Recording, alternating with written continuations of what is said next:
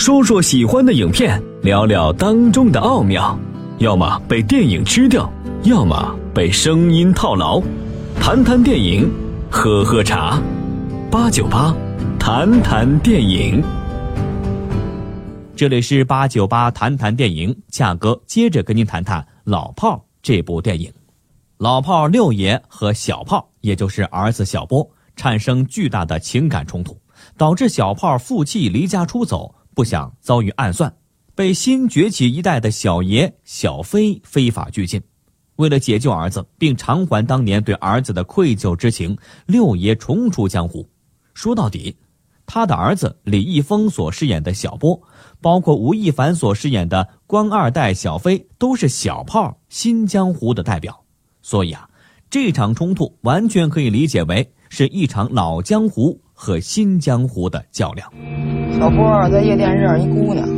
好像当天晚上就把人给睡了，他哪知道这姑娘有男朋友啊？这事儿搁谁谁他妈不急啊？那孙子好像也不是什么善茬一顿暴菜。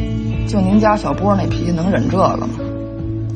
转脸就把人车给划了，划一 Enzo Ferrari。什么？什么什么？Ferrari。有人说啊。电影《老炮儿》就是法拉利一道划痕引发的血案，虽说有点开玩笑的意思，但还真是言简意赅。六爷的儿子小波划伤了官二代的红色法拉利，被绑架、被殴打。六爷选择不报警，用自己的规矩试图摆平这件事儿，却无奈的发现，无论是这个时代还是自己的身体，早已今非昔比。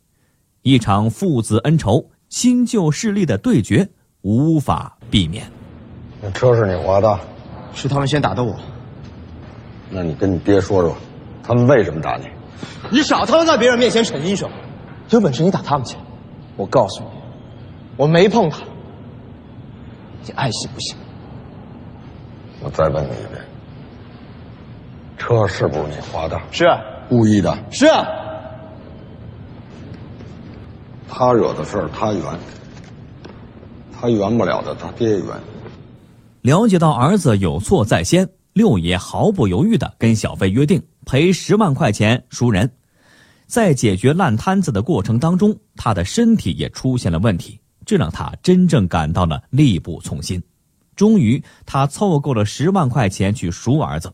这个时候，朋友灯罩，好心办坏事，给这法拉利喷上了一层劣质漆。赔偿转眼变成了天价。赔钱，六爷当然是赔不起的，于是他提出约架解决，这是老江湖的解决方式，所以年轻人都笑了起来。偏着官二代小飞接下了这场对战，来者一出单挑。究竟谁能赢得这一场关乎名誉的尊严之战？正当大家疑惑这一段情节该如何发展时，峰回路转。在官二代女朋友的帮助下，儿子脱险，十万块钱也送了回来。到这个时候，电影《老炮》的导演要充分展现这父子俩之间的冲突了。他们之间的代沟是完全无法逾越的，家里的争吵、小饭馆的矛盾，无一不在彰显他们所处的时代不同、经历不同，造就了价值观的不同。即便他们是有心让着对方，却还是无法理解和接受。霞姨是见过六爷当年意气风发的女人，所以她比任何人都理解六爷，在她的斡旋下，柔软了这父子间的不和。由此可见，真正接纳对方的方式，不是吵架，不是理解，而是接受对方的影响。打我妈走了，就没见过她管过我。就剩下见天在胡同里瞎晃着，我觉得他压根就没盼过我好，不盼你好，不盼你好，还为了把你弄出来，把房子都押给我了。反正他怎么着都是过。夏意，你是没天天跟他一起过，每天跟你白过以前那点破事儿，净吹牛逼。还真不是吹牛逼，小波。霞一十六岁就看着他们家真牛逼的样子，你知道吗？就那闷三儿，原来大院小孩。八三年，你爸四五个人跟他们几十个人就在前面冰场上查起来，你爸一把军刀对十几个，愣是没倒下。那会儿你爸猛起来，真他妈挺吓人的。那不就是会打架吗？夏姨，算什么本事啊？不是会打架那么简单。你爸跟现在这帮人不一样，那种感觉吧，反正跟你说也说不清楚。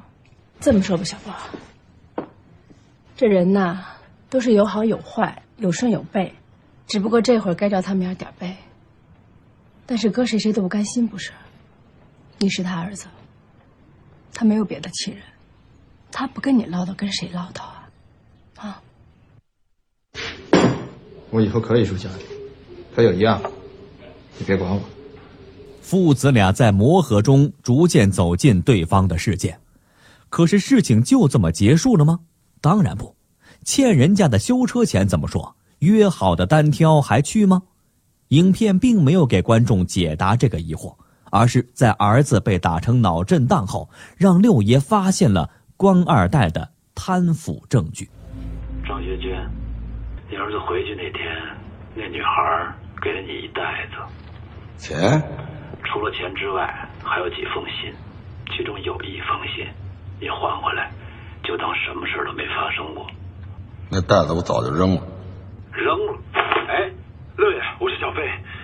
这件事不是我原想要的结果，也不是我能控制的了。小飞，六爷，我知道您是个讲规矩的人，把电话给我们做的不对的，会给您一个说法。给我，这东西你一定得还给他们。小飞，您不了解这里面有多危险。把电话给我。六爷，您听我一句，来，你们几个把他关房进去。喂，刘哥，刘哥，您甭伸手了，什么样一东西啊？就一纸团一不留神让话匣子给扔了。大概齐吧啊，这个简称 UBS 的瑞士银行就是一联合集团，为一切客户保密。这就是一张通知单，没什么用。这张知道客户叫谭小飞，只有这张是今年六月份的对账单。这多少啊？七万八千六百块。什么眼神啊？七十八万六。七百八十六万。那么多。而且是欧元。大爷的！你说那个小飞他爸是一大官儿，一般都这样，放孩子名下，退了就直接颠了。七百八十多万欧和七千多万，六哥哎，这只是其中一张单子，这才哪儿到哪儿啊？咱不知道的多了去了，行吗？坏人。在电影《老炮》中，六爷去见了官二代小飞，承诺约架解决，还击掌立约。其实，在这一段戏中，小飞是认同了六爷身上侠的特征的。这个喜欢看小李飞刀的孩子，第一次在现实生活中认识到六爷身上所特有的老江湖的正义之气。毕竟，他如果真的想要回账单，肯定不止这一个方法。而他想不到的是，六爷转身就把证据呈送中纪委。六爷，有您挂号信。正好，你去趟邮局，你给我也挂一号。六爷，咱不是说不报警了吗？那叫报警吗？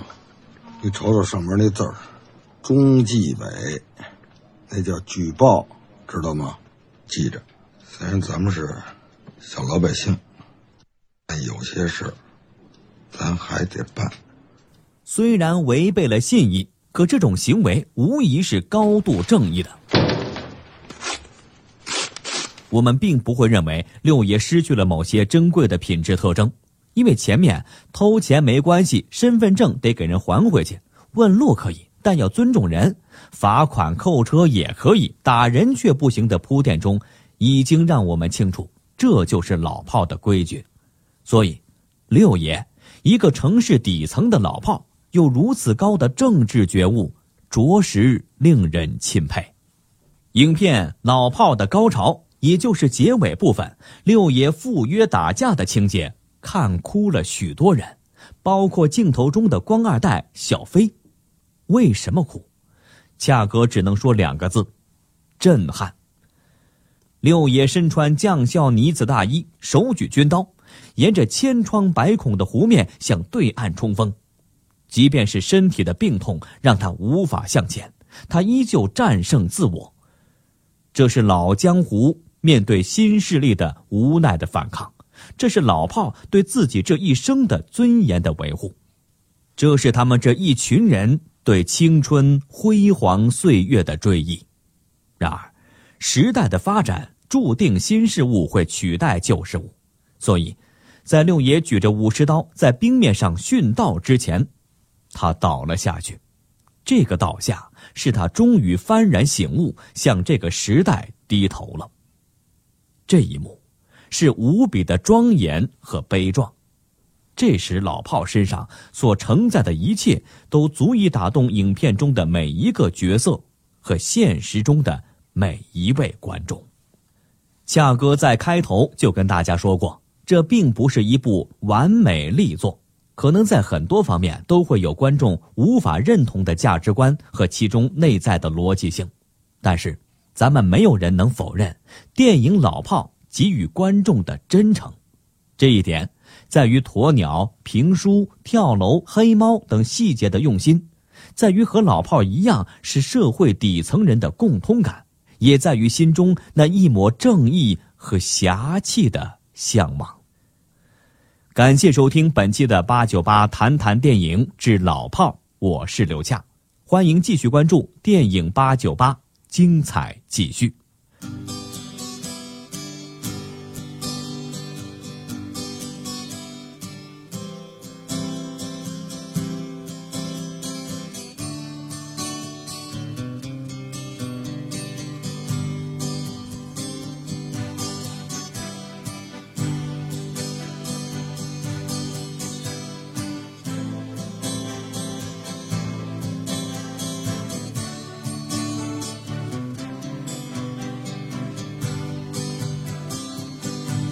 独自走过你身旁，并没有话要对你讲。我不敢抬头看着你的哦脸庞。你问我要去向何方？我指着大海的方向。你的亲切像是给我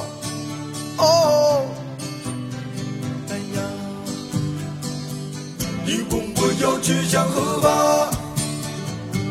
我指着大海的方向。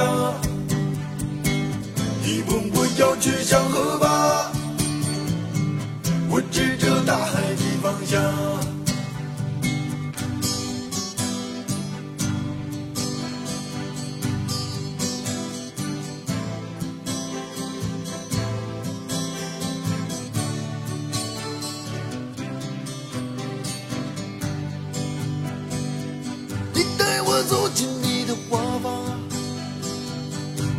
我无法逃脱花的迷香，我不知不觉忘记了哦放下。你说我世上最坚强，我说你世上最善良，我不知不觉已和花儿哦。你说我世上最坚强，我说你世上最善良。你说我世上最坚强，我说你世上最善良。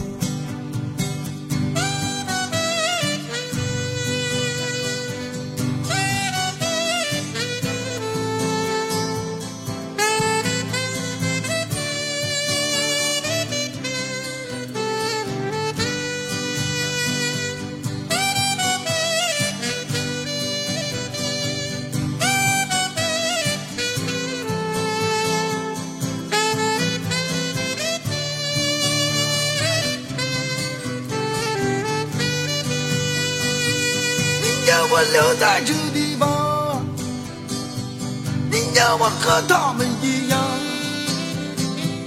我看着你默默地说：“哦，不能这样。”我想要回到老地方，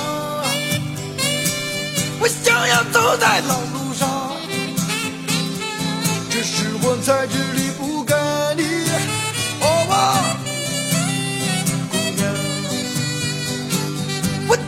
回到老地方，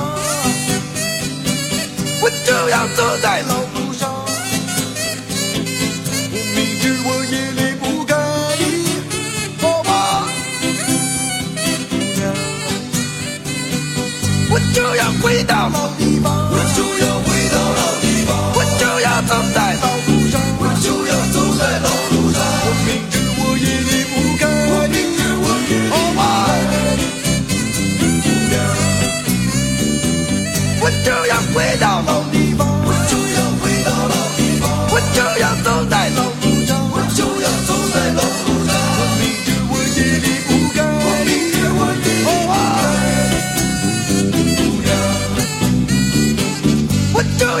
tal.